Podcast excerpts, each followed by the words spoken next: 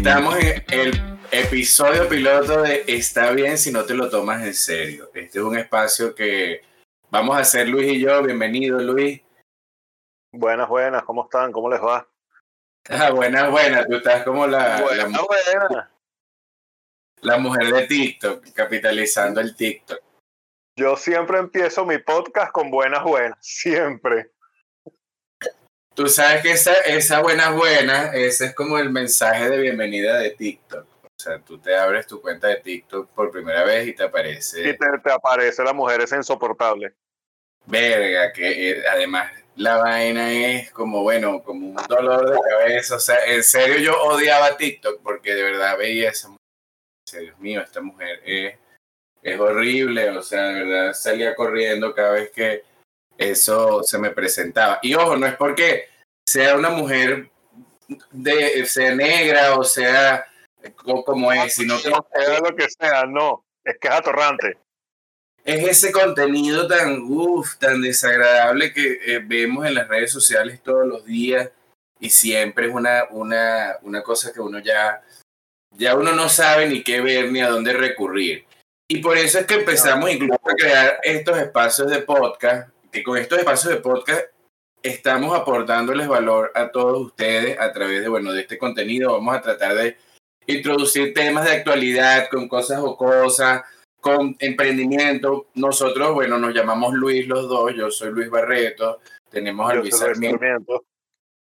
Entonces, bueno, estamos intentando hacer esta dinámica para ustedes a través de este formato y bueno, hemos experimentado con cualquier cantidad de plataformas para, para lograrlo mejor, pues a través de este, de este espacio. Lo más divertido es que mucha gente ah, hoy en día no está escuchando podcast y a mí me parece que el podcast es algo súper divertido además, o sea, es algo que tú dices, verga, veo tantas cosas interesantes y además es aprender gratis. No Porque solo eso, es más fácil, es mucho más fácil conseguir contenido de valor o contenido del que tú estés buscando en podcast que en cualquier red social o cualquier otro sitio. Es mucho más sencillo. Quieres conseguir algo de chistes y te consigues 25 mil stand-up. Conseguir algo de negocios y te consigues 20 mil cosas de negocios buenas. Hay cosas malas como en todo. Pero es como con público distinto, ¿no? Coño, pero cosas malas sobra por lo menos en Instagram. Ya yo en Instagram estoy de verdad fastidiado porque, o sea, realmente ya yo no le veo el sentido de meterse en Instagram. Me meto en Instagram y de verdad que digo, Dios mío, ¿y qué hago aquí? O sea, de verdad, ¿cuánto tiempo duras tú en Instagram, Luis, por ejemplo? No, yo en Instagram duro 10 minutos y eso es porque lo que veo es perro y culo. Eso es todo lo que veo en mi Instagram. Perro y culo. No, jodas. Eso es lo que está en mi Instagram. No, yo, yo veo, yo sí veo cosas de negocios, o sea, ciertos perfiles que me gustan, me gusta, bueno, como te dije, lo de las actrices de Hollywood que me gustaba, que sí, Jessica Chastain, esta eh, Emma Stone. Entonces, claro, esas cosas, arte, el arte también me gusta verlo por Instagram, que a veces veo unas cosas de arte interesantes. Ah, sigo una página que creo que te la he mostrado, que se llama Tech Hunter, que muestran unas cosas arrechísimas de invento y vainas que hacen, pero o sea, pero eso que te consigues en Instagram te lo puedes conseguir en otro lado y mejor. O sea, no es. Realmente, lo que yo utilizo para, para consumir material de valor es TikTok. En TikTok he, he logrado perfilar el TikTok, que es bien difícil, para que me dé contenido de valor de finanzas, de cosas de verdad interesantes. Y no este Instagram Ya. ya. Instagram lo tengo corrompido. Uno no se va a poner a cambiar el perfil de Instagram después de tantos años. Y ya, la, ya no te sale buenas, buenas. Buenas, No, ya buenas. no me sale. Ya no me sale buenas, buenas. De hecho, la vi creo que una sola vez, pero más nunca me salió. No, vamos a cuidar, no nos vaya a demandar. Mucho cuidado, se reserva los derechos de autor. No vamos a seguir usando el buenas, buenas porque no nos vayan a lanzar una demanda por derechos de autor. Ay. Es un podcast, no nos van a lanzar una demanda. Eso es lo bueno del podcast. Aquí no hay ley resorte. Bueno, es verdad, mira, sabes que estaba escuchando el podcast de, de este Alex Concalve, es muy bueno, Ajá. o sea, aquí este es un espacio, ojo, nosotros somos ejecutivos financieros y esto es un espacio que lo vamos a hacer, no estamos atados a compromisos con nadie. Cuando yo hablo de algo es porque es un contenido que consumo yo, pues, y lo digo como mi experiencia. Entonces, bueno, estaba viendo este podcast de este Alex Calve y estaban hablando sobre cómo fue la transición de ellos del formato de radio antes de Conatel, porque ellos vivieron esa época, Conatel y ahora podcast que les da más libertades y entonces, claro, ellos dicen que hoy en día se sienten mucho más abiertos con el tema de la creatividad y de verdad que son contenidos que uno ya disfruta más porque es como que, ¿sabes? Estoy trabajando y escucho el podcast y es un, un pajo hablando tanta huevonada como habla uno. Sí, se ponen a hablar cualquier cosa, uno simplemente lo deja fluir y cuando hay algo que te interese, uno al final lo está escuchando. Y de verdad uno dice, ay, mira, esto está bien interesante, uno agarra ideas, funciona súper bien, tener el podcast hasta de fútbol. Incluso manejando, me encanta escuchar podcasts y lo disfruto muchísimo. O sea, yo salgo de un punto A a un punto B y pongo un podcast de cualquier cosa. Bueno, tú manejando, ¿en cuánto puedes escuchar tú de podcast manejando? Sales de ahí al supermercado, cinco minutos. Bueno, sí, me duran mucho los podcasts en reproducirlos, pero trato de mantener el mismo que venía escuchando. Bueno, pero por lo sirve de, de experimento, pues, porque a veces uno o sea, como estás diciendo, ese podcast, hay como hay podcast buenos y podcast malos, pues. Entonces, nosotros, bueno, los vamos a invitar a suscribirnos, suscríbanse a este podcast y si les gustó bien y si no, bueno, también, pues, porque tampoco, si, no te los, si no te los otros se lo toman en serio, si no se lo toman en serio, también está bien. Aquí es bienvenido todo el mundo, siempre y cuando con respeto, pues, porque aquí las normas las ponemos nosotros. Exacto. Y punto. Y al que no le guste, bueno, no le gustó, pues. Entonces, es eso, ese formato podcast de que yo estoy hablando, mira, es interesante porque mucha gente hoy en día está aquí y dice, oye, este, este país ya yo no se puede y tal. Y yo, como le digo a la gente, mira, un emprendimiento interesante, un podcast. ¿Por qué? Porque la gente no lo ve y, o sea, tú te pones aquí a hablar podcast y de repente, bueno, nadie nos para bolas, pero de repente sí, pues. Y en el peor de los casos, lo estamos disfrutando, estamos aquí otorgando contenido de valor, pero imagínense usted, ustedes que hagan un podcast y vamos a suponer un tema, o sea, de perros, de mascotas, y bueno, de repente yo hablo de unos tips de mascotas por podcast y, y es un tema, bueno, la comunidad de mascotas cada vez está creciendo más. Imagínense que ustedes logren cautivar a 5 mil personas y de esas 5 mil personas le paguen 2 o 3 dólares por su contenido al mes saquen la cuenta, no les va mejor que en un empleo, o sea, o esa quejadera que hay, o pedir real por ahí. Entonces, claro, no es que lo van a hacer de la noche a la mañana, pero coño, que no es lo mismo tener... Claro, hay no es lo mismo. aplicaciones de publicación de podcast que te permiten monetizarlo. Claro, no lo vas a hacer desde el día uno, ¿no? Primero empieza, espera tener un público cautivo para poderlo hacer, para poder irte a la parte de monetizarlo. Pero se puede monetizar y lo que hacen es meter una publicidad cortica al principio, al final, en el medio, donde tú decidas y ya. Y con eso, cada vez que lo reproducen, ganas. La verdad es que es un emprendimiento más valioso que hacer hamburguesas. Y ni siquiera necesitas meter la publicidad dentro del podcast, porque cuando aprendes a monetizar tu contenido, por, por no el valor de una marca patrocinando tu espacio, sino porque la gente en masa, en volumen, quiere saber qué estás hablando porque le interesa, pues. Porque no somos esas personas o esas personas que están por ahí vendiendo fantasías como en Instagram, no, que yo, Sacha Fitness, el otro, que son todas esas historias que, bueno, no es que esté mal, pero verga, qué fastidio que no haya más nada allí que ofrecer. O sea, eso es lo más aspiracional que tiene la gente en la cabeza en, esta, en este momento, en esta sociedad. Pregúntense eso.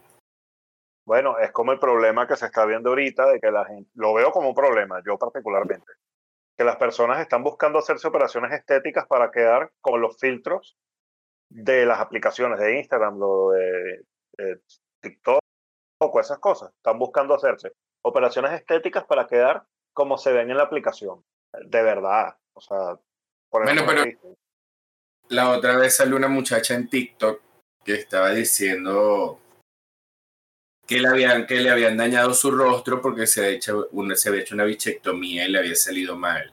Entonces, que, o sea, que le recomendaba a otras personas que no, que no se pusiera con ese tema, porque al final eso no es real, porque es como ese vendedor que necesita un carro, un Mercedes-Benz o un Audi o un Toyota, Aquí en Venezuela tú sabes que el lujo es tener un Toyota porque si no, bueno, eres pobre. O sea, aquí tú sabes que... bueno, ahora el Ferrari, pues, que está de moda, porque ahora como supuestamente reabrieron las tiendas Ferrari, como si hubiesen cerrado, no cerraron, las tiendas Ferrari seguían.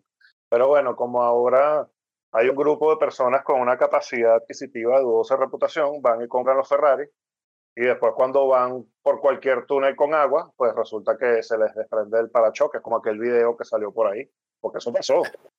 Claro, pero, pero por lo menos aquí a nivel, a nivel de constructo social, este país siempre he visto aspiracional tener un Toyota. Pues aquí Toyota es, bueno. Sí, claro. Y siempre decían que Toyota era lo mejor y resulta que no. Cuando vienes a ver aquí hay marcas excelentes que los reemplazan hasta más económicos. Pero marcas excelentes. Nosotros no estamos patrocinados por ninguna marca de carro tampoco, ni por ninguna marca de nadie. Somos más libres que bueno. El punto es que aquí la gente, bueno, aspiraba con ese tema de que tener un Toyota es lo máximo y todo eso. Y realmente es ese, eso de que yo si voy a ser vendedor y voy a hacer un negocio, necesito tener un carro caro. O sea, qué triste es tener una carcasa y no tener contenido por dentro. Porque fíjense, o sea, ustedes no saben cuánto se pueden vender y capitalizar ideas de valor a través de estos espacios como podcast. Y ahí es donde yo le digo a la gente, usted necesita un Toyota del año para hablar por aquí por podcast, le sale más barato, o sea, comprar un micrófono, tener una computadora chévere, un buen internet y se pone a hablar huevonadas como uno por aquí, así con sus groserías y todo. ¿Por qué? Porque esto es exacto la gente no termina de ver cosas como que, bueno, entonces ahora en las redes está de moda el, el calamar este, la broma del producto de Netflix este del calamar. Entonces todo está pegado con lo del calamar y no se dan cuenta la deconstrucción social que lleva ese tipo de producción. Pero cuando vienes a ver documentales excelentes, como el que otro día, el documental, la película más cara del mundo, Trabajo Confidencial, que también está en Netflix. Se llama Inside, Inside, Job, Trabajo Confidencial. Inside Job. Inside Job. Es una película. La Y no hablan de eso tampoco. Pareciera que a la gente eso le, le da igual. O sea, a ustedes, las personas que nos están escuchando en este momento, les da igual que lleguen unos banqueros y se unan con los políticos y creen instrumentos de, inversión y se lleven todo el trabajo de la vida de todos ustedes durante 40 años o sea, se lo llevó así una crisis financiera que además fue creada por los banqueros y que además lo que le hacen es hacerle un jaloncito de oreja, una multa huevona. Y bueno, vaya, ya sabe, no lo vuelvo a hacer, o yo. Entonces, bueno, se van con su cara de sinvergüenza, quebraron esos fondos, el Lehman Brothers, el otro, y vuelven otra vez y crean otros igualitos y vuelven a hacer lo mismo. Y de eso no habla la gente por ninguna parte. O sea, no habla nadie. De hecho, es tan terrible que ni siquiera se puede porque empiezan con que, bueno, es una serie coreana, es un drama y tal. Sí, pero, o sea, hay tantas excelentes series coreanas que tienen una profundidad mucho más fuerte que esa. Como aquella también que vi, la, Está bien no estar bien, que también está en Netflix y es excelente. Ah, sí, exacto. Es que es lo que yo digo. O sea, el punto no es, de repente sí, la serie del juego del calamar está hecha para que la gente se vea reflejada en cómo puedes terminar si eres de eso que vive al día por ejemplo, que puedes terminar jugando un juego de esos macabros para, o sea, para ganarte un dinero porque estás tan lleno de deuda y estás tan sobreapalancado que, bueno, es eso o la vida. Entonces, bueno, al final tu vida no vale nada porque terminas muriendo porque ahí... O sea, yo no necesité ver más de un capítulo para entender a dónde iba la serie y no me sorprende nada lo que pase ni en dos, ni en tres, ni en cuatro. Es así como la gente que invierte todo lo que tiene en criptomonedas y después termina el juego del calamar. Ah, bueno, claro, eso es totalmente. Invirtió en criptomonedas y terminó. O, o en, comenzó en un Plants vs. Undead y terminó, ah, en, el juego del calamar. Y termina en el jueguito del calamar, porque realmente es lo que yo digo, o sea, hay que, hay que empezar a pensar como la gente decente y coherente. Entonces, sí, está bien que usted vea el juego del calamar y que se apalanque viendo la casa de papel y toda esa porquería que a veces a usted le gusta consumir por todos lados. Pero, o sea, coño, vamos a agarrar un ratico de nuestro tiempo y vamos a empezar a consumir contenido de valor y vamos a empezar pero a hacer un poquito. O sea, nadie está diciendo que se tomen siete horas al día, pero un poquito de contenido de valor es importante. Coño, sí, porque tú ves que la gente no sabe de nada. O sea, la gente, mira, hoy en día, hoy, hoy en Twitter, hace dos días era un escándalo por una pizzería con un tema ahí de inclusión, que bueno, no voy a hablar al respecto ni me interesa. Hoy el peo es que Hilda Brands eh, felicitó a Conviasa, entonces yo digo, pero Dios mío, la, la, gente está tan enferma que cae en eso en vez de interesarse por cosas mucho más interesantes como, bueno, lo que estamos hablando, ver estas cosas desde una perspectiva macro y ponerse a hacer podcast y ponerse a hacer cosas interesantes. Y de repente, mire, usted no sabe quién lo puede estar escuchando y le gusta. Y si de repente usted termina haciendo el podcast número uno en Australia, por ser de o en Suiza, no lo sabe. Entonces, allí, allí es donde usted tiene que pensar, bueno, es más inteligente porque cuánto, no es más fácil, Luis, vender 50 suscripciones mensuales de un podcast interesante a vender 50 mil hamburguesas. 50 mil suscripciones, perdón, a vender 50 mil hamburguesas. Bueno, claro, es mucho más fácil llegarle a un objetivo de 50 mil personas en todo el planeta que llegarle a 50 mil personas, eh, 50 mil ventas en una ciudad. Evidentemente es mucho mejor un podcast, es mucho más proyectable un podcast que lo que puede ser una venta de hamburguesas o pizzas. Porque con eso o, que van a salir abajo. O un canal de Patreon, por ejemplo. Lo que pasa es que, claro, para hacer esas cosas también necesitas estudiar, necesitas leer, necesitas, o sea, no solamente consumir el contenido que quieren los medios que consuma, hay que ir más allá de eso, porque, o sea, los medios, miren, vamos a hablar ahorita un poquito de temas de, de crisis financiera y todo esto sin ahondar tanto. O sea, ahorita se avecina una crisis financiera muy importante y, y, te la van a vender como una vaina catastrófica, como algo bueno que no se imaginaba y es mentira, o sea, es una corrección que ya es normal que tiene que suceder en los mercados para que la economía sea sana en el futuro. O sea, te van a hablar de la crisis, te van a decir, bueno, sí, quebraron los bancos y todo eso pasa porque eso pasa en crisis. Pero ¿qué pasa? Si tú te quedas sin liquidez, eso es por tu culpa porque no haces nada por salir de ahí. Entonces te hablan de la crisis como un show, como, un, como una vaina política, como una vaina de guerra y al final termina siendo correcciones de mercado que ya vienen ya eh, predestinadas, pues ya eso es parte de un ciclo. Son situaciones, situaciones anunciadas, se sabe que va a pasar, lo han dicho mil veces, pero como la gente no está acostumbrada a buscar esa información, que deberían acostumbrarse a buscarla, de verdad que es bueno tener un poco de esa información. Todo esto que está pasando era previsible, lo que hay es que tener unos ahorritos para poder aguantar todo ese golpe que viene, esa inflación que va a venir, todos esos problemas que van a venir para después, más adelante, uno no salir tan golpeado, no es tan difícil. Es una cuestión de organizarse y de leer un poco.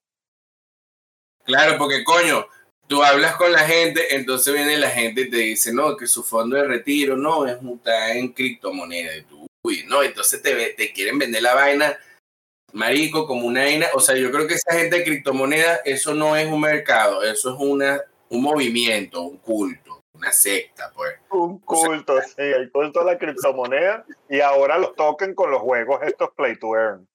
Que bueno, te imaginarás ahora el mega negocio que supuestamente es que yo agarro y contrato cinco personas para que me jueguen el jueguito y yo les pago un porcentaje por, por ellos jugar y yo me quedo con la diferencia.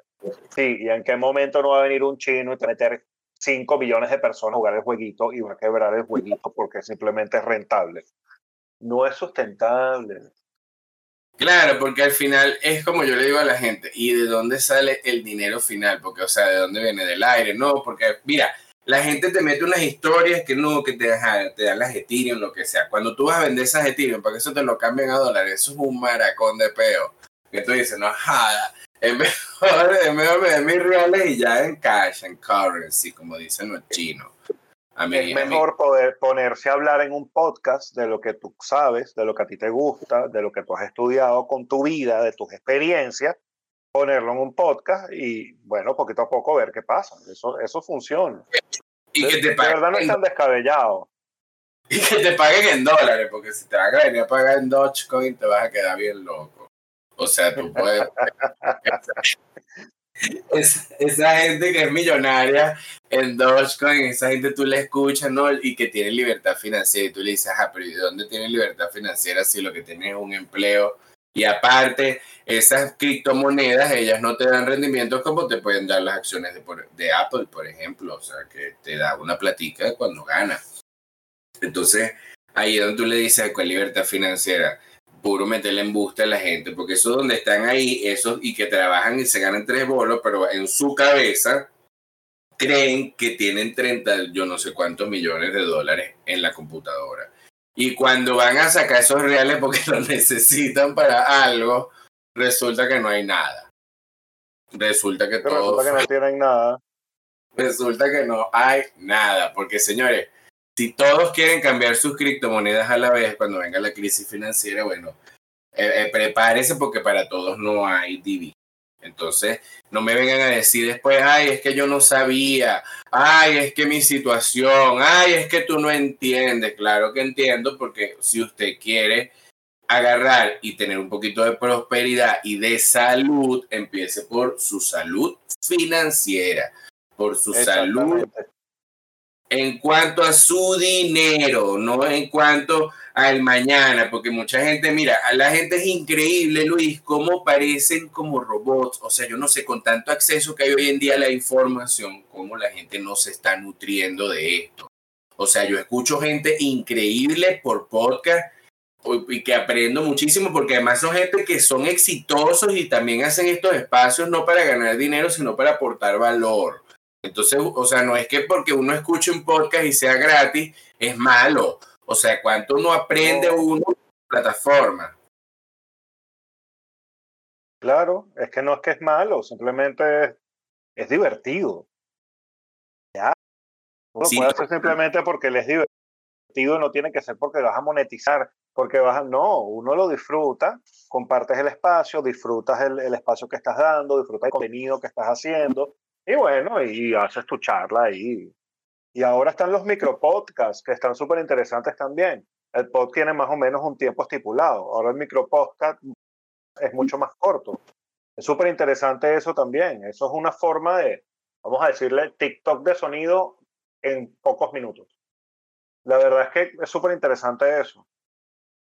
Claro, porque mira, aquí la gente está acostumbrada a el formato radio, que es largo y es interesante porque es que de verdad yo me pierdo, por ejemplo, cuando escucho esos podcasts que son en pareja. Es más, nosotros decidimos hacer este podcast para, para empezar a, a utilizar esta dinámica entre nosotros y compartir valor hacia ustedes. Para, o sea, esto es el primer episodio de Está bien si no te lo tomas en serio. Recuerda el nombre, Está bien si no te lo tomas en serio. Porque porque vamos a hablar de temas muy en serio, pero si no se lo toman en serio, está bien también. O sea, que nosotros no vamos a venir a ponerle nuestra verdad a nadie. No, es que nuestra verdad no es absoluta, ninguna verdad es absoluta. La única verdad absoluta es la verdad procesal y es cuando a uno se le sale los abogados. Ay, no, pero no nos vamos a poner a hablar. Bueno, es que hasta hasta hablar, de, hasta hablar de derecho es, puede ser divertido si uno lo hace interesante, porque no es que, o sea, la gente está acostumbrada, el cerebro, yo no sé, que aprender debe ser aburrido y uno debe buscar sus propias herramientas, porque aprender no es que yo vea un salón de clase, que me pongan una pizarra con un profesor, 50 años, para que al final, es como el cuento que estamos echándolo otra vez, que tú vas y quieres ser TikToker, por ejemplo, te quieres dedicar a, producir contenido en redes sociales, entonces tú dices que vas a ir a estudiar, ajá, y te metes en una escuela y mil años, entonces te dan la historia del video y te, bueno, y el cine de Hollywood, te empieza, bueno, aquí en Venezuela te meten el teoría marxista, de vainas de doctrina, eh, los logros de Chávez, bueno, X. Pasan mil años y de repente te das cuenta y te dices, ¿en qué parte me enseñaron a mí hacer real los videos por TikTok si yo lo que quería era eso? O sea, así va a ser el futuro.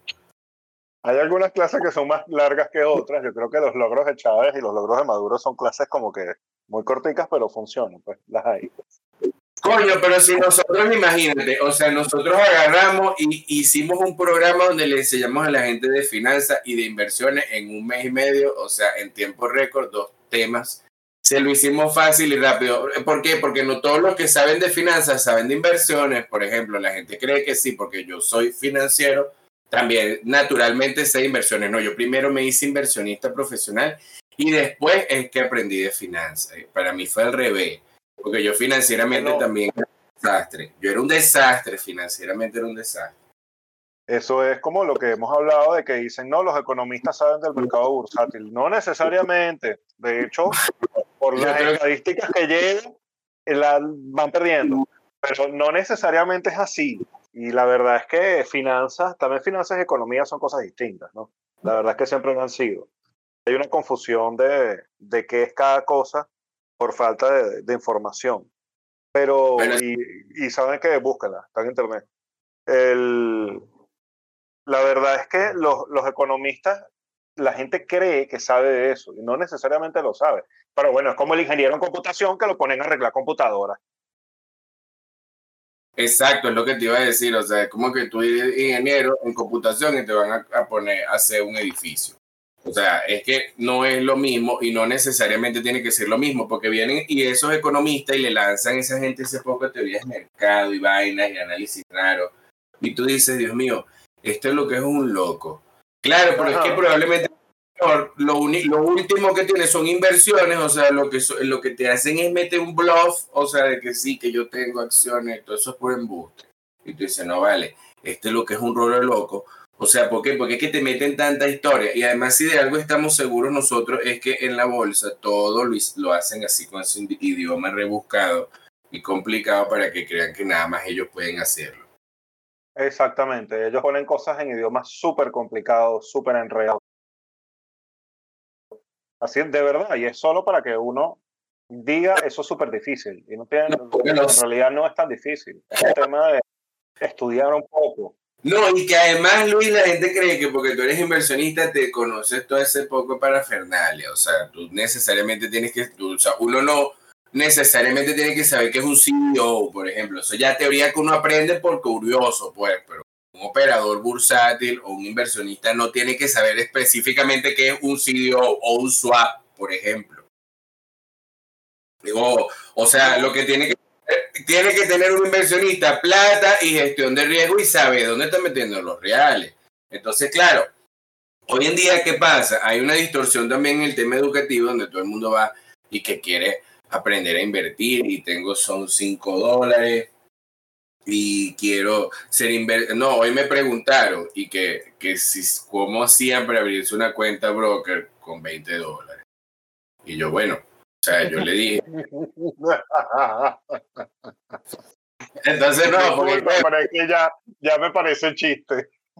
No, claro, es que, es que, la gente, o sea, la gente viene y te quiere hablar así como que, bueno, sí, ya yo estoy preparado para invertir, tengo 20 dólares y no estoy dispuesto a gastarlo. Oh, y no es que esté mal, con 20 dólares se compran acciones en la bolsa. El problema es que usted no se abre una cuenta broker seria con 20 dólares. Y con 20 dólares usted no comienza una carrera de inversionista. Entonces, ¿Por qué? Porque no estamos en los 80 donde usted iba a un broker con 20 dólares solamente. O sea, ahorita sí se lo hacen, pero para criptomonedas y para quitarle los reales. Eso, Forex y todas esas cosas que eso, es pura, eso es pura trampa, puro engaño. De hecho, por ahí hay un por ahí hay un trader ahí que nosotros nos burlamos, no lo voy a mencionar, que es muy popular en las redes sociales y, y, bueno, hoy, hoy metió su operación en largo por ahí en Nasdaq y Nasdaq. Entonces yo decía, bueno, o este se sobreapalancó y metió un, una operación en mini. Supongo es que, o sea, Nasdaq no ganó tanto como para que ese, ese señor haya ganado tanto dinero. Yo decía, pero es que ya va, o sea, la gente de verdad, y creen en eso, que es lo peor, y tú dices, bueno, pero es que esto, esto no puede estar pasando. Claro, yo me siento como en la película de Matrix, o sea, tú estás despierto de una realidad y le vas y le dices a la gente y la gente no cree que está en la Matrix conectada. Entonces, no, no, es que cuando vienes a ver lo, que dice esa persona, ese trader, que empieza con que compré y compra carísimo, y volví a comprar y volví a comprar caro, y vendí y resulta que vendió por debajo de lo que compró, y saqué rentabilidad de no sé cuánto por ciento, y resulta que no, es imposible que la haya sacado, porque yo vi dónde compraste y vi dónde vendiste. Claro. hay, muchos petardistas que están por ahí buscando joder a cualquiera que se les atraviesa. Eso es de toda la vida, además. Porque si Ah, no, claro. veamos al señor Ponzi cómo jodió a la mitad del planeta. Tampoco No. Y antes que Ponzi también, o sea, tú no te sabes el, el cuento del tipo de que compraba, o sea, que vendía títulos de Polley, cuando en la, en la época de que llegaron los colonizadores aquí en 1400, entonces alguien en, creo que era en Reino Unido o en Holanda, que sabes que ahí es donde, donde nacen oficialmente las, las casas de bolsa, que era una cosa, No una práctica era una práctica ilegal, ilegal, totalmente ilegal. O sea, no es que era ilegal, era, era algo que no estaba regulado. O sea, era como que tú tuvieses una empresa y en, ese, en esa época de la colonización iba la gente, como estaban descubriendo los territorios de América, llegó alguien y dijo que bueno, que había un territorio que él había venido y era toda mentira, ni había venido ni nada. Él se inventó eso. Agarró y dijo que había una tierra que se llamaba Pollais o Pollais y la vaina tenía, bueno, o sea, eso era el jardín del Edén, pues el tipo le vendía la vaina que tenía oro, que te- o sea, y a cada quien le vendía unos terrenos en Polláis. Y resulta que Polléis no existió nunca porque además el tipo ni fue nunca para allá. Y levantó ese poco de real y se fue. Y obviamente no va preso ni nada, ni nada, porque agarró un barco un día y más nadie nunca supo de él, pues el marqués de No, Polléis. y, en esa época para conseguirlo, bueno, imagínate. Lo que, que- que No. le iban a hacer, no le iban a sacar ni huellas digitales, nada. O sea, ese señor estafó y se fue, chavo. Y si ahorita Y lo se- hacen, imagínate en, en aquella época. Y, y cerca de eso, o sea, un poco más adelante, este, Isaac Newton perdió casi toda su fortuna especulando en la bolsa también. Yo no recuerdo si fue específicamente con los tulipanes, si fue la historia, no, yo creo que los tulipanes fue antes. Pero él también, o sea, imagínense, y eso que Isaac Newton no es un hombre bruto, o sea, Isaac Newton fue básicamente el padre del cálculo. Y Bueno, el padre de la ley de la gravedad, el del cuento de la manzana, uno de los padres fundadores de Estados Unidos también. Bueno, pero no importó, pues ellos igualito agarraron y el mercado, es que al mercado no le importa eso, es que las No. hay que, hay que leer y hay que entender, porque al mercado no le importa quién eres, no le importa nada. Lo único que No. le importa es, tú tienes plata, la pusiste, vamos a ver si le quitas plata a alguien más o si dejas la tuya ahí, más nada. Claro, pero es que es también esa necesidad que tiene la gente de siempre estar con eso del retailer que quiere ganar todos los días. Y ahí es donde yo le digo a la gente esta frase, revender no es emprender. ¿Por qué? Porque si tú agarras todo el tiempo tu modelo de negocio es que yo agarré esto y lo vendí en esto, compré en tres y lo vendo en cinco y tengo una utilidad de tanto. Entonces la gente no entiende que eso ya es un modelo de negocio, que ya es, o sea, ese es el modelo de negocio del siglo de hace 50 trillones de años, cuando la humanidad se hizo humanidad, o sea, ya usaba ese modelo de negocio. Pues yo compraba seda en Medio Oriente y tenía la ruiz, vendía y por sal. Sí, tal cual, pero es que ese- sí, eso fue en aquel momento nació, pero ya eso ahorita caducó. Eso ahorita no De tiene hoy. sentido. Claro, todo negocio depende netamente de ventas cuando se habla de negocio en, en general, porque inclusive en la misma bolsa, o sea, a pesar de que nosotros no conocemos a quien le vendemos, porque lo hacemos a través de un broker, efectivamente hay alguien que compra, o sea, tú no te sales de la bolsa cuando quieres, o sea, no es que yo vendo y, eh, o sea, es es más probable, obviamente, que te compren un título de valor en la bolsa, sobre todo cuando es, es un buen título, pues. Por ejemplo, unas acciones de Apple es mucho más probable que te la compren en la bolsa que te compren un teléfono. O sea, tú agarras, por ejemplo, tú agarras mil, mil iPhones, Luis, tú agarras mil iPhones y compras y dices, voy a montar un negocio de, de una tienda Apple, vamos a poner una tienda Apple. ¿Cuánto te gastas en una tienda Apple? No sé, ponte 30, 50 mil dólares. Exacto. Una- Mientras la pones, acondicionas y todo a concesión. Un kiosco Apple, pues bueno. O sea, tú agarras esos 50 mil dólares y los compras en Apple y es mucho más probable que Apple valga más cada año. O sea, lo que pasa es que, claro, no es que tú vas a estar ahí, bueno, ay, es que ya va, y fulanito, o sea, ni siquiera tienes que recomendar la empresa, simplemente Apple hace su trabajo y bueno, y te. Y, y es más probable que, que gane a que estés en un negocio ahí vendiendo celulares. ¿Por qué? Porque mil iPhone, vender mil iPhone es mucho más, mucho más difícil que vender 50 mil dólares de acciones en Apple. Verán acá, es, aparte, ¿sabes la satisfacción que da toda esa gente que es súper creída, que se creen la tapa del frasco y te dicen, yo tengo un cargo así, así, así en Apple y soy el bla, bla, bla, y uno que les diga, dale, buen trabajo, sigue adelante, me encanta que trabajes para mí, porque al final si yo tengo opciones en Apple, yo soy dueño de Apple y todo el que trabaje ahí trabaja para mí. Exacto, uno no, no, o sea, si eres un accionista de, de los minoritarios, como uno, no es que tú vas a llamar y vas a decir, bueno, es que me regalan el último iPhone, o sea, no funciona así. No, no, sin duda, no funciona así, pero igual al tener participación, todo lo que ellos hagan te genera a ti un pedacito, así sea poquitico. Pero es que el 1% de Amazon, ¿cuánto es? Nada, huevo, nada. El 1% de Amazon es como 16 billones de dólares, o sea, no joda. Ver, yo pregunté por el Instagram, ¿qué prefieren tener? como que eran seis bodegones, tres farmacias, eran como 10 negocios de retail, así, y era cauchero y vaina, o 1% de Amazon. La mayoría de la gente prefería el poco de negocios malos.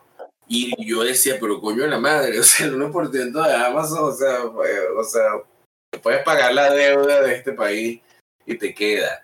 O sea, de y te queda, pero claro, si es más, Amazon no estaba buscando comprar Chipre y Alemania. Bueno, ojalá lo haga, porque imagínate tú con, ese, con esos temas ahora que van a empezar a hacer una ley de expropiación. De verdad que, Dios mío, este mundo cada vez está patas para arriba, porque coño, o sea, ya esto de estos movimientos socialistas, ya lo que están buscando es, yo no sé, o sea, de dónde van a vivir, porque fíjate, la Fed, o sea, ni Real le van a aprobar más el Congreso, más no le van a subir el límite de la deuda a la gente de Estados Unidos. Pobre gente, ustedes. No, no les van a subir el límite de la deuda, no. Amigos de Estados Unidos, de verdad, pobrecito de ustedes lo que se les viene. De verdad, el que no tenga su liquidez protegida, mire, bueno, esto sí está bien si se lo toma en serio. O sea, entonces tómenselo muy en serio. Porque por más que nos estemos riendo. de verdad, de verdad, es muy real, es muy real. O sea, no, no, no cree que es una broma que cuando empiecen a perder mucho dinero esas empresas y le quiten su trabajo y te quede lleno de deuda, entonces diga, ay, ve, estuvo mal porque no me lo tomé en serio. Ah, ah, bueno, te vaya a llorar para el valle. Bueno, pero ay, ¿qué vamos a hacer? O sea, no vamos a poner a llorar nosotros, pues yo no tengo la culpa, o sea, yo prefiero yo prefiero tener, eh, no joda, yo prefiero tener un poquito en Amazon, en Apple, que, o sea, que ya están carísimas, by the way, o sea, no, que yo no le estoy diciendo a nadie aquí que vaya a comprar acciones en nada, o sea, por favor.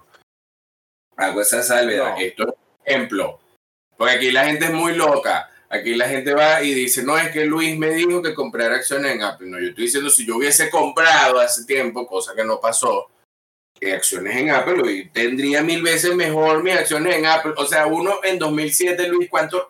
O sea, Marico, ¿cuánto? Tú, tú seguro tuviste en 2007 5 mil dólares, porque yo los tuve. Claro, era más, era más de 5 mil dólares porque el cupo de Cadiz era más. Y todos teníamos el cupo Cadiz y nos íbamos y nos gastábamos el cupo Cadiz y nadie pensó en, oye, déjame guardar el dinero e invertirlo y bueno, de aquí a unos 20 años vemos cuánto tengo, porque al final, para lo que costaba el cupo Cadivi, cualquiera lo podía hacer. Y agarrabas todos los años, o, o, agarrabas 5 mil años y los pusiste ahí en Amazon y se te olvidó esa mierda. Hoy tendrías más de medio millón de dólares en acciones. Entonces, Tranquilamente.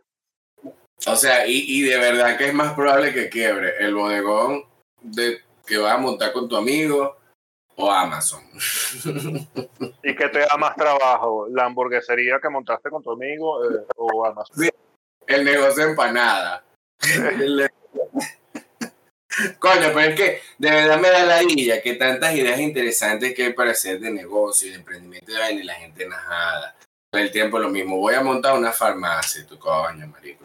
no, peor es cuando ves negocios con, con capacidad de proyección real que te dicen, voy a empezar a procesar X producto que no se procesa aquí, soy el primero, lo voy a hacer, hago las cosas, se monta tal, y cuando vienes a ver, es incapaz de escalarlo y no por falta de capital, por falta de ingenio, porque no se quiere arriesgar, porque se siente en una zona de confort, porque no, no termina de ver que si no se proyecta y si no crece, alguien más lo va a agarrar y lo va a destruir. Bueno, porque al final eso siempre pasa, los negocios siempre sale alguna competencia. Es más, eso es como la ley antimonopolio. En estos días también estaba escuchando a alguien que decía, pero es que si tú tienes una ley antimonopolio, trancas y, y limitas todo el mercado, porque si no hay monopolio, no hay ninguna nueva innovación, valga la redundancia. No existen innovaciones, porque nada puede salir siendo único siempre todo parte de un monopolio, absolutamente todo parte de un monopolio, que después, bueno, vienen otras empresas, hacen competencia. Pero si no nace de un monopolio, no puede nacer ningún nuevo negocio. Es imposible. ¿Cómo nació la primera computadora, el primer celular, el primer, los primeros, que son en realidad los pioneros? Claro, porque lo bueno de los nuevos emprendedores, los emprendedores como tal, y vamos a hablar, yo, yo cuando hablo de emprendedores, el primero que viene a mi cabeza sí, Steve Jobs, Jeff Bezos, Mark Cuban, o sea, yo, a mí no viene esa gente, ese de la, de la, de la cauchera, porque es que hace cuánto no existen caucheras, hace toda la vida. Entonces, ah, bueno, en el caso de los emprendedores, los emprendedores llegan a resolver un problema que la gente no sabe que tenía. Por ejemplo, en el caso de Amazon, fíjate cómo revolucionó la industria del, del comercio de retail. ¿Por qué? Porque nadie vendía por internet hasta que llegó Jeff Bezos. Y, o sea, es que los emprendimientos más arrechos, Luis, son esos que siempre dice la gente, oye, porque eso no se me ocurrió a mí.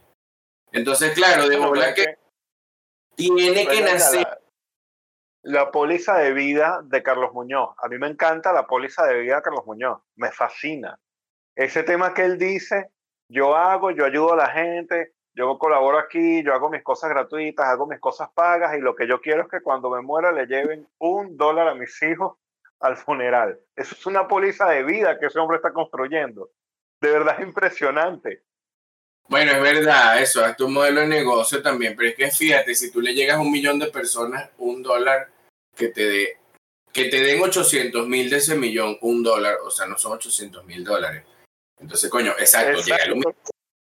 no es que no es tampoco una tarea titánica, pero es más fácil llegarle a un millón de usuarios a través de contenido de valor y capitalizarlo que vender un millón de pizza o vender un millón de dólares en pizza tener un millón de dólares de utilidad en pizza, que también es bien difícil. porque va la gente con esa historia que te compran un clavo en un dólar, te lo venden en tres, y que no, mi utilidad es 300%. ¿Y cuánto tú duplicas? No, yo hago tres veces el capital al año. Entonces, ajá, yo te doy un millón de dólares y me das tres millones de dólares el año que viene. Ahí es donde la gente se queda, mm, ¿Por qué? Porque eso entonces es muy fácil agarrar un dólar y volverlo dos. Es muy fácil agarrar 100 y volverlo 200, pero cuando usted le llega a un millón es fácil volverlo dos. O sea, estamos hablando de utilidad neta. No que usted tiene de dólares en cosas. Sí, pero tener un millón de dólares en cosas es no tener un millón de dólares. Tienes un millón de dólares en cosas. Exacto, pero no es un millón de dólares porque la gente va creyendo que tiene un millón de dólares en cosas y cuando necesitan los reales resulta que no es un millón de dólares en cosas, resulta que son 50 mil. Exacto. Es que bueno, las huellas de mamá, este, este, este, este, estos arcillos que se los regaló la princesa de Mónaco, bueno, resulta que sí, muy bien, y es verdad, y son auténticos y todo, pero esto vale lo que pesa en oro. Sí, claro. Eso no vale los 50 mil dólares que usted está diciendo en valor que usted le está dando. Eso vale de tome 300 dólares y vayas.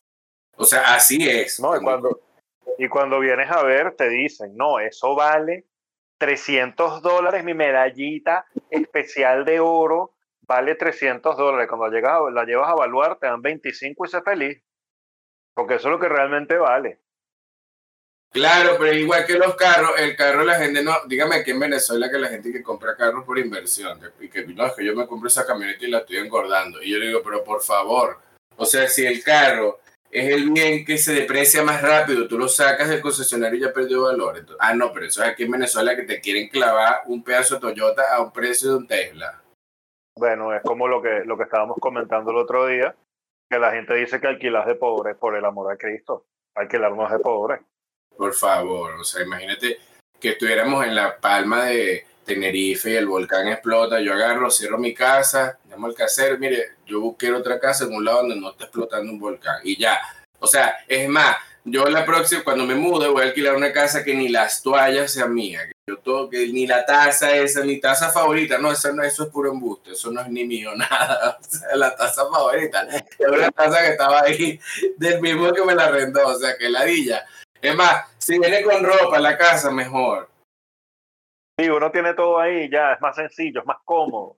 Al final no tienes que estar comprando peroles que después te vas a mudar y no hayas que hacer con la perolera. Terminas vendiendo a precio gallina flaca las cosas o regalándolas porque necesitas salir de las cosas. Al final es, es, más práctico ya, alquilas amoblado y sales esa, de ese problema. Si quieres, te compras un colchón como el que te gusta y ya. Nada. Mira, en Estados Unidos que el mercado inmobiliario de arrendamientos es serio, o sea, hay corporaciones que se dedican a eso, no como aquí que son un poco de piedreros alquilando su apartamento creyendo que van a vivir el inquilino, eso no es así. Entonces, claro, como allá en Estados Unidos son corporaciones que alquilan, como Evergrande, que no solamente vende, sino que alquila. Se, se queda con dos torres de edificios en cada vaina y alquila, y eso es pura renta, porque eso les da renta. Entonces, ¿qué pasa? Tú llamas al que te, dice yo, cuando, o sea, cuando eres rico y tienes, tienes ese, esa clase de privilegios, tú vas y no tienes, como no te comiste tu liquidez comprando casa, ni debiéndole al banco mil años, tú agarras y le dices, ah, bueno, ¿cuánto es la renta? Son 200 mil dólares al año, sí, pero usted me pone un colchón así en la televisión que yo quiero es así, o sea, tú, ustedes creen que ese, esa persona que te va a arrendar esa casa, esa mansión, 200 mil al año, te va a decir que no por un colchón o un televisor que tú quieras. No, o sea, ¿me entiendes? ¿Por qué? Porque eso vale nada en comparación a lo que va a ganar. O sea, por eso es que te digo, no, ni el colchón vale la pena. Al final tú le dices, o sea, eh, claro, en un país como este que es balurdo, bueno, si te compras el colchón y ya, pues, pero, o sea, hay partes donde tú llegas y ya el colchón es como a ti te gusta y punto. Y un no, sin duda, sin duda alguna y un tubo te lo arregla el casero y te, el, el, dueño, el propietario. O sea, no tienes que estar con esos temas de que verga, el techo, la vaina, porque dígame cuánta gente muy de pinga con sus casas rechísimas y todo, y pum, pum. Vino la crisis y se quedaron locos con esas casas que se le estaban cayendo. Bueno, como los que se fueron y dejaron las casas aquí por inversión, vamos a guardar la casita, porque ahorita vale 300 mil dólares y mi casa vale, debería valer un millón. Bueno, anda a venderla, pues. Si la vendes en más de 150, te doy un premio.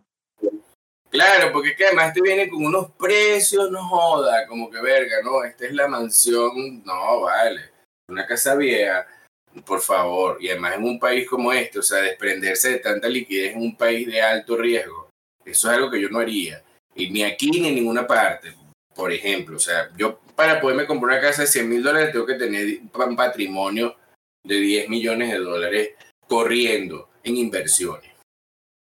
Para yo gastarme 100 mil dólares líquidos en una casa que no me duela porque no, no es como esa gente que se compran a esos carros y andan llorando si les, les rayan una vaina, yo no sé qué, ¿por qué? Porque se compran unas vainas que son, no son de su estatus socioeconómico real, financiero, entonces de bola, o sea, si se les jode un faro, tienen que pagar y es plata. No es como un rico que, hay, bueno, sí, está bien, explotaron el carro, está asegurado, o es un leasing, o lo que sea, o sea, no está... o sea, eso para una gente que está líquida siempre no es una tragedia.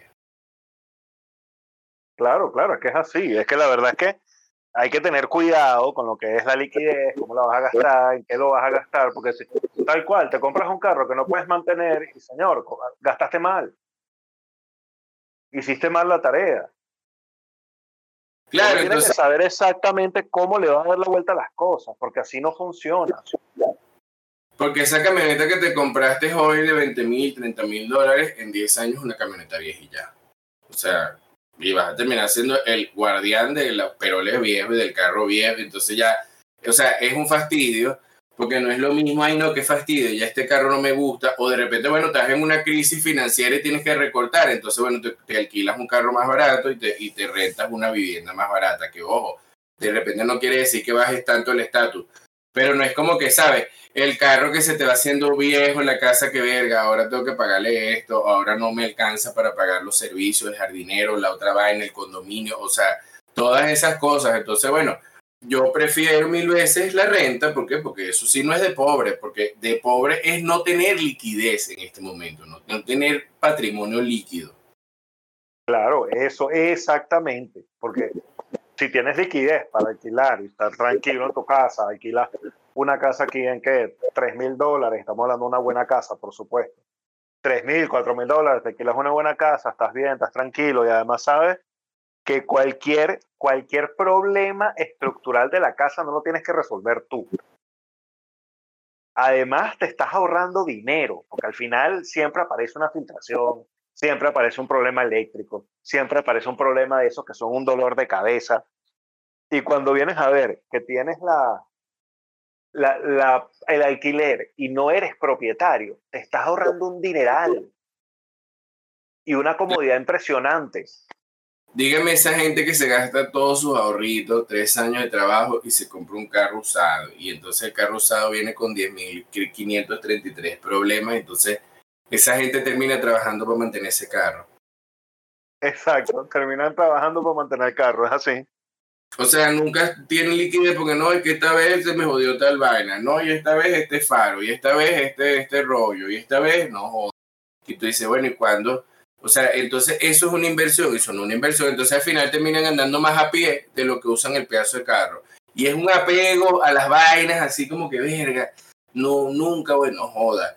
Para mí esas vainas son cosas y ya. O sea, uno no puede estar con ese terrorismo todo el tiempo siendo el guardián de los peroles, porque además, fíjense, un carro lo produce Toyota y te lo manda y ellos no le ponen apego emocional a eso. Para ellos es un carro que fabrican y te lo venden y ya. O sea, ni siquiera está ni siquiera está hecho para ti a la medida, tu diseño lo diseñaron para ti directamente, o sea, no, es algo común, o sea, ¿qué lo hace tan especial tú con tus historias que te encanta? O sea, y allí es donde yo digo, no, no vale la pena estar gastando tanto dinero en, presumir.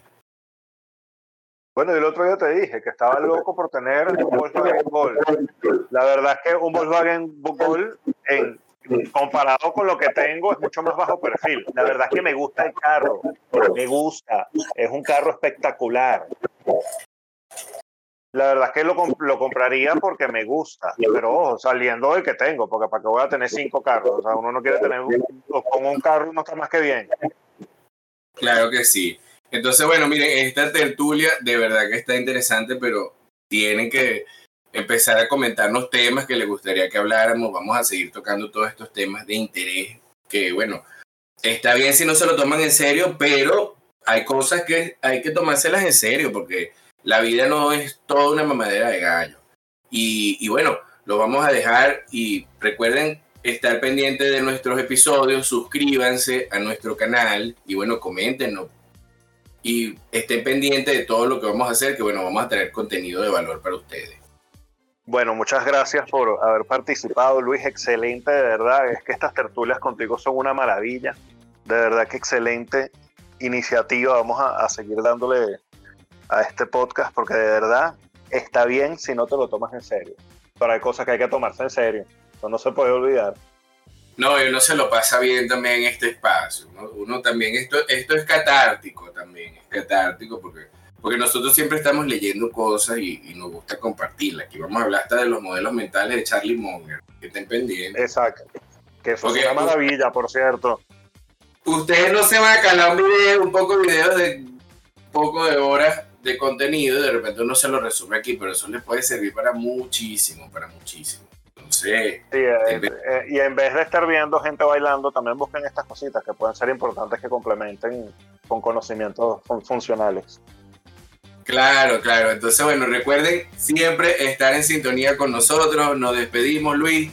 Este, hasta una nueva oportunidad. Vamos a ver si sacamos uno semanal. Bueno, no sé. Depende de ustedes cómo reciban nuestro contenido y si no les gusta también lo vamos a seguir haciendo porque la idea es hacerlo. El que no lo hace es el que pierde. Bueno, estamos pendientes entonces para una próxima, un próximo episodio. Sí, yo creo que uno semanal estaríamos bastante bien. Y bueno, hasta luego. Bueno, hasta luego, hasta luego. Estamos conectados.